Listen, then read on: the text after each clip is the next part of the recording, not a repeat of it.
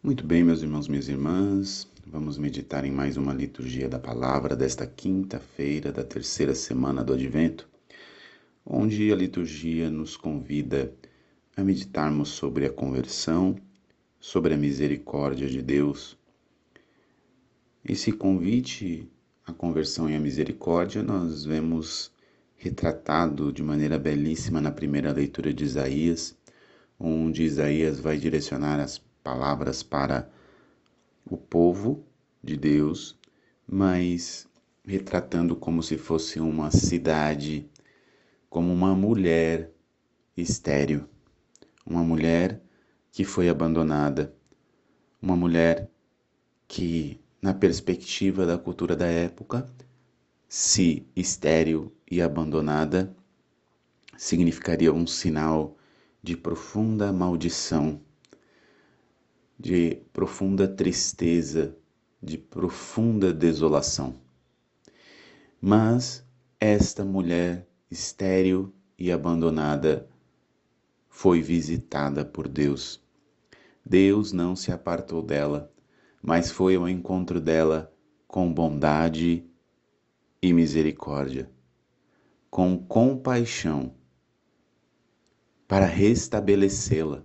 E a passagem diz que Deus vai alargar os seus espaços, Deus vai restituí-la, Deus vai erguê-la, Deus vai levantá-la. E eis aí um, uma grande mensagem de esperança para cada um de nós. Porque nós, por conta do nosso pecado, também somos como esta mulher estéril e abandonada. Porque nos afastamos daquele que pode nos dar a vida, andando por tantos caminhos ao longo da nossa vida e talvez ao longo deste ano. Mas agora Deus novamente vem ao nosso encontro. Vem ao nosso encontro com Sua misericórdia, bondade e compaixão, para nos livrar de tudo aquilo que nos prende e nos amarra, para nos dar a liberdade de filhos de Deus para restituir ao nosso coração este coração de filho. Para isto, nós temos o convite para mudar a nossa vida. Diante deste amor, desta misericórdia, desta compaixão, desta bondade de Deus para conosco que vem ao nosso encontro, mesmo sem termos merecimento nenhum, nós somos convidados ao nos depararmos com este amor que vem ao nosso encontro, mudar as nossas atitudes. E aí o Evangelho vai nos apresentar a figura de João Batista, um exemplo de homem que soube preparar a vinda do Senhor. Assim como nós queremos preparar a vinda de Jesus neste Natal em nosso coração, em nossa família, nós também a exemplo de João Batista, queremos preparar bem esta vinda do Senhor, porque este Senhor que vem é este Senhor do amor, da bondade, da misericórdia e da compaixão. E as atitudes de João Batista são um exemplo para que nós possamos seguir.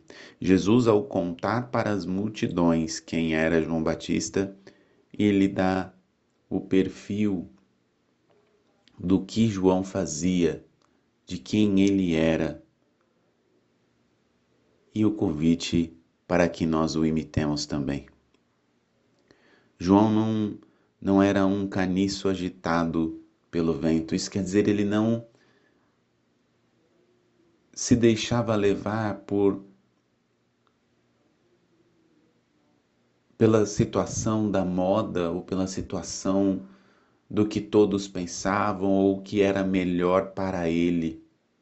Ele não era agitado pelo vento das opiniões, das sugestões ou do que as pessoas todas achavam que era o certo fazer. Não, João assumiu para si uma missão de preparar o caminho para o Senhor. O vento que conduzia João era o vento do Espírito. É um convite para cada um de nós, para que nós não nos deixemos levar pelos ventos da moda, pelos ventos das ideologias por aí, mas nos deixemos levar pelo vento do Espírito. João não era um homem vestido de roupas finas. Isto quer dizer, João era um homem simples. É um convite a cada um de nós para sermos homens e mulheres simples. Simples significa significa uma a simplicidade significa uma virtude que nos leva a um amor, a pobreza. Pobreza essa do coração, me afeiçoar às coisas simples da vida. Não mirar o egoísmo e o orgulho das riquezas, dos méritos, mas me afeiçoar às coisas simples da vida aquilo que é essencial